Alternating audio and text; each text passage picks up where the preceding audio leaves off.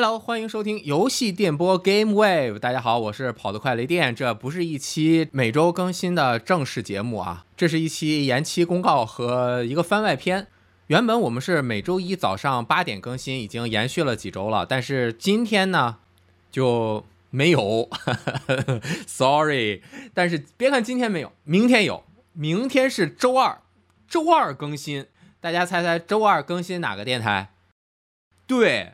周二、周六更新的 VG 聊天室，好吧，明天咱们一期联动节目，就是我回去和六段音速老爷和鸡翅，我们一起通过联动节目的方式录了一期。所以为了配合 VG 这个历史更悠久的更新规律啊，咱们游戏电波这期也是周二更新，大家请订阅频道，守住更新了之后呢，欢迎第一时间收听。但是大家来都来了，也不能白来，是吧？周一也不能白等。那这期番外篇的节目，就是后面十五分钟的内容。其实这个部分是我在三月底录的，这都过去四五个月了。为什么是那会儿录的呢？这是游戏电波第零期，它不是一个对谈节目，也没有嘉宾，就是我自己。聊了聊最近两年多我做自媒体之后对游戏的一些感触，以及我个人对于玩游戏这件事情，对于品鉴鉴赏或者体会游戏快乐这件事情有怎样的想法，以及和之前是有怎样的区别。而且这个和过去稍微有一点不同的态度，基本上也就定下了游戏电波这个电台节目尽可能贯穿始终的，至少是我个人在这个节目中所表达的。对于游戏的一种玩的态度，呃，也不长，大家听一听应该就明白了。其实本来的录音时间更长一点，我就剪出了其中十五分钟。好，那废话就不在前面多说了。大家如果有兴趣听听我个人的一个单口，就可以继续听。那明天周二会更新三个人的聊天节目。好嘞，走着。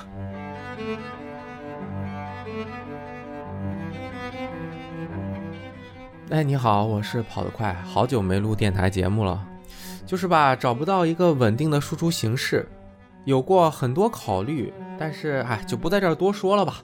最近呢，玩了很多游戏，最近这一年，我对游戏的玩法，我玩游戏时候的心情、心态，以及玩游戏的目的，比两年前发生了根本性的转变。就是以前在办公室工作做游戏媒体的时候啊。玩游戏更多的就像是在做一个科研报告，虽然没有那么严肃啊，但是我面对的这个游戏，它是我的一个研究对象。虽然我与他过手交手时候的这个方法，还是玩儿啊，开开心心的玩儿为主啊，有的时候也啊，因为有的游戏也并不是非常的让人心情愉悦，它是有很多种不同的情绪夹走在现代的游戏里面的嘛。但总体来说。我还是不能像听我节目的大家一样放松心情。哎，我今天一天工作完了，我可以玩会儿游戏了。那我从中要需求哪些呢？轻轻松松的、快快乐乐的一些成就感啊，或者是我喜欢的一些风格、主题、故事啊，或者是和好朋友一起联机。那我不是的，我这么多年来工作了十五年，那十几年的时间，我上班玩游戏是工作，下班玩游戏刚开始。刚开始的时候还是能摘出来，哎，我就玩玩我自己喜欢的。但是后来，随着游戏越出越多，我的喜好也越来越发散，我制作内容需要我玩的游戏也越来越多的时候，我不管上班还是下班，玩游戏的时候的状态很难改变。我这个人呢，他不是一个开关的，不是说我上班玩游戏审视他，下班玩游戏轻轻松松啊，这个人也会分裂。在经过了也就没有几年。我可以诚实的说，玩游戏的时候，快乐肯定是我希求的，我确实得到了，但它不是我的终极目的。我玩游戏这件事情的目的是把我的快乐通过我制作内容，就各种形式传递给大家，这个才是我玩游戏之后的这个路径，就是我这一个流程走下来这一套活干完了的终点，最终的。那个口还是我做的内容是否真正传递了我玩游戏时候的体验？那我能否毫不设防的去像大家一样，像一个正常的玩家一样去全身心沉浸到一款游戏当中去？不光要沉浸，沉浸完了还要把我沉浸的体验总结出来，传递给大家。首先，我就要先扮演一个普通的游戏玩家。我本身不是，我上班的时候也在玩，我下班的时候也在玩，我不是普通游戏玩家玩游戏的状态。同时呢，我扮演的过程中，我还要记着我的情绪是什么。我一边玩的时候，我甚至都要需要找小本把它记下来啊。情绪点一。开头对我的刺激很大，到了哪儿给我驱动着继续前进了。情绪点二有一个巨大的转折，情绪点三，我操，怎么这么长啊？打也打不完。情绪点四啊，通关了，怎么怎么样啊？然后把这一个整个的内容啊揉吧揉吧传递给大家。这个整个的过程，你说他不开心吗？作为一个玩游戏的人，从小玩了三十多年游戏，能够以这个事情为工作，真的是莫大的荣幸。但是把自己的爱好当工作，很多人说就会丢失一个爱好。我觉得在很大程度上是这样的。那我做了这么多年，至今还算是没有转行吧？如何能把爱好做成工作，并且自己持续保持对他的热爱、对他的激情，真的是一直困扰我。像这一两年，我也都在思考，我到底是为了什么才去玩游戏？可以直白的讲。我从小开始玩游戏，一直到我工作之前，他是普通玩家的状态。我忙里偷闲啊，我学习完了，终于啊，家长同意我可以去玩会儿游戏了。那个时候的感觉，和我可以肆无忌惮的玩游戏，当着任何人的面玩游戏，并且说我这是在工作玩游戏的时候，他的心情一定是有一个转变的。什么东西吃多了都会腻。这个爱好一定是和生活中的其他东西结合在一起去做的事情才是爱好，尤其是你的生活支撑我们生活进行下去的最基本的东西是什么？生活资料呀，我们要挣钱呀。那如果我要用我的爱好去挣钱，势必我有的时候就不能真的完全凭着我的兴趣爱好去做这件事情。当然，我身边的很多朋友都是和我相似的情况，对于游戏的情感都是相同的。可能对于大部分玩游戏还玩不够的，就是平时工作非常忙，想玩游戏也没有时间，或者是因为很多压力啊，觉得哎呀游戏也玩不进去的这些朋友，完全不一样的人。我要么就是完全伪装我自己，利用我三十年的游戏经验，在玩游戏的时候，我的审视者的那个状态跳出来。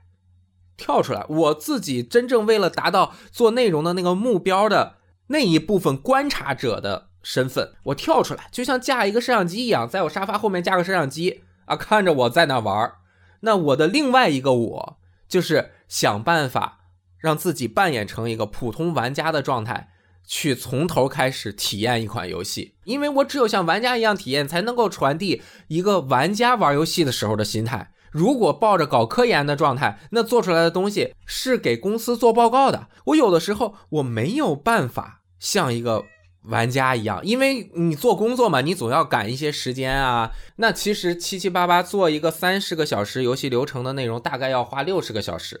那我如果每天工作八个小时，然后中间啊摸摸鱼、刷刷微博、发发微博啊什么的，能有五六个小时去做这件事情，我一个星期。也就只能做一个游戏的完后感。那如果我现在做自媒体，我每个星期就发一篇游戏的完后感，那够不够？那么我就遇到了世纪难题。在我开始做自媒体之后，遇到了世纪难题。以前不管在网站、在杂志社、在 VG Time，我们是有一个团队的，每个人一个月只要玩几款你自己擅长的游戏，然后呢，其他的游戏你大概了解一下，大家坐在一起聊天。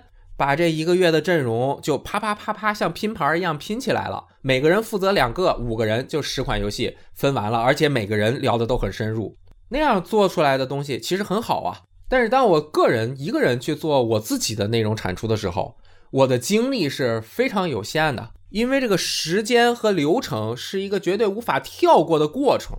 其实说实话，这两年我打通的游戏的数量真的是在这最近十来年中。是数量绝对数量啊最多的两年，因为我也不会被其他的一些七七八八的琐事去分散我自己的注意力。随着游戏玩的越来越多，投入到游戏中的精力越来越多，我的游戏心态也在慢慢的发生变化。这个事情是从去年《暗黑破坏神二》重置版开始的，因为《暗黑二》我。不需要做什么内容，就是你说《暗黑二》玩后感需要怎么表达吗？这个游戏它就是换了一层画面，操作感加了手柄啊，其他的变化非常的小。我不需要做内容，但是我又特别想玩那个游戏，因为那个游戏是我中学时代最美好的回忆之一。我现在慢慢的，也就是十分钟之前我说的，我终于想明白了，我就要做一个普通的玩家。我玩游戏的时候，我我就就要纯玩。我就要治治我这十几年的病，我看看我能不能治好它，我就看看我能不能治好这个病。最大的病根是哪？就是如果我玩一个游戏的时候，这个游戏在第十个小时开始到第三十个小时，甚至五十个小时，它可以持续玩下去，内容非常的多。如果后面的二三十个小时它的内容变化不多的话，它能够带给我很多的快乐。就像我每天吃呃这个麦当劳呀一些快餐，当然我不能每天吃麦当劳，我一三五吃麦当劳。我一星期吃两次麦当劳，我绝对不会腻吧？啊，对吧？那我就可以持续吃下去。如果我是一个美食品鉴家，你让我天天吃麦当劳，我没东西给大家分享啊。所以我的工作逼着我去不停的尝试别的。但是我现在就要玩，我就要做一个开开心心玩游戏的小雷光的父亲的一个呃中年家庭家庭奶爸。我我玩游戏的时候，我就要珍视我玩游戏的时间的话。那我就可以选择让我那个时候当下特别特别舒服的游戏方式。所以说实话，我之前完全不能够接受育碧的公式化开放世界沙箱游戏。我每一个育碧的新游戏都会玩，但是我玩到十到十五个小时，或者是最多玩二十个小时，我也一定会把它停下来，因为后面我玩再多，我也不能像 E K 那样，对吧？他能够把《刺客信条》的历史理得那么顺，他能够花很多的时间，他真的喜欢啊，去给大家表达、传递这个游戏的乐趣，去做一些玩后感的评测。我我再花三四十个小时，我还不如玩几个十个小时的游戏去给大家讲讲呢。那我就。不会去选择那个《刺客信条》，从第十个小时到第一百个小时的这九十个小时，都是类似的，能够让大家轻轻松松、快快乐乐，在这个不管是哪一个历史时代做那个城市的救世主，做整个世界的救世主，我就是做神仙，对吧？你你是不是有问题？你是不是有难？我来帮你。我你你给我出一个支线任务，你给我把那点点出来，我立刻就把那个那个给他端了去，我绝对能做到。我我飞檐走壁，去去就来，我在这个这个如履平地，在天空中跑来跑去的，对吧？刺客信条带给人的就是这种快乐，它它还原的那些真实的历史也很真实啊，它这个游戏的乐趣是绝对没有问题的。但是我之前就是没有办法把它打通关，我整个人生历史。这个玩游戏的历史中，我就只打通过《刺客信条二》，那还是因为当时杂志分给了我一个任务，我必须要做《刺客信条二》的攻略，所以我硬着头皮把它打完了。这就更加加重了我的 PTSD，我就更不想玩通《刺客信条》了。这个就我很对不起阿玉，我很我我现在我觉得我我很喜欢阿玉的游戏，对吧？大家如果看我的内容也知道，我最近是吧，《刺客信条》《孤岛惊魂六》啊，这个狂玩不止，《地平线》我也能打通了。这些都是比较公式化的开放世界游戏，但是你玩它的时候就有它的快乐。喜欢玩这类游戏的人，他一定知道是什么样的。就是我一天工作完了，我很累啊，哎呀，我孩子九点多十点睡觉了，我终于有两个小时可以玩游戏了。但是我真的不想玩《最后生还者》第二部那样，他要我思考，要我再重新审视人生，让我去像鉴赏一个什么东西。当然，大家可能不赞同的话没关系啊。如果能听到这儿的话，应该都知道我的表达的是什么意思，就是我不想那么累。我有的时候我也不想那么累，我这个我是雷电啊，我我不想那么累，我不想去玩一个游戏像观察它一样，并且传递这个游戏它深邃的那些东西，我我够了，我累了，我不需要每时每刻玩游戏都做这个事情，所以我从《暗黑破坏神二》重置版开始，我就大踏步的开始尝试，我他妈的就单纯玩游戏行不行？行不行？经过这半年的努力，我发现。也是又行又不行吧。其实确实，我快乐程度是上来的非常多。就是，嗯，说一个事儿，就是我小时候写作业，可大家千万不要学。就是我小时候写作业都是我必须听着随身听，我才能够写作业。我必须得 一心二用，这个是特别不好的习惯，对我现在也有很多影响。我也试着去解决它，呃，也解决了一部分啊。但是现在呢，你玩这类的游戏是可以一心二用的。我觉得很多朋友在玩游戏的时候都在一心二用，就是你刷刷刷的时候，对吧？玩网游的时候，玩开放世界轻据点的时候，我可以听着电台节目，我可以看着直播，我甚至刷剧都可以。什么意思？放松嘛。这些游戏它设计的初衷就是给人放松的。你说那消消乐，它它有什么深刻的含义？你要非要去去总结一个，它也有，它有深刻的社会意义，可以可以让人心情愉快，更好的投入到工作当中去。它它有什么？你没必要给所有的游戏找意义。但是有的时候，真的我要深刻的反省自己。你就是我也一直在变，我深刻的反省自己。就是有的时候。做这份工作做了十几年之后，他就是要给自己的工作找一些意义。如果我每天还是像上班，我就在这玩儿，玩完了传递的那些东西也不是那么就跟那我哎，这个不能再细说了，细说大家可以顺着我那个思路琢磨琢磨。它是一份工作，但是我还是在尝试着维持我自己对这个游戏的热爱的同时去完成这份工作。我觉得有卓有成效。我不管是我最近玩的开放世界游戏也好，还是我特别喜欢的最近这两年像《Returnal》死亡回归、《异航员二》，像今年的《艾尔登法环》，我都是就是一开始玩我就停不下，就就就沉浸进去了，特别好那种感觉。我也很庆幸玩了二三十年游戏，仍旧能够有那种一玩游戏就，哇，这就是我想要的东西。这就是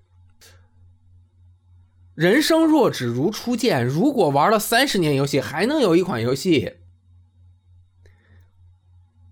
它能够带给我这样的快乐，我就真的是要感谢那些游戏制作人。这种样瞬间非常非常多。就不管是任天堂的游戏也好，索尼的游戏也好，包括微软，它算一个游戏行业的后来进入的这个也好，他们都在尝试用自己的方法，去不断的，有的时候是妥协于商业，但更多的时候是不断的突破商业的可能性，去去把一些看似不可能取得商业成功的游戏带到玩家的面前的时候。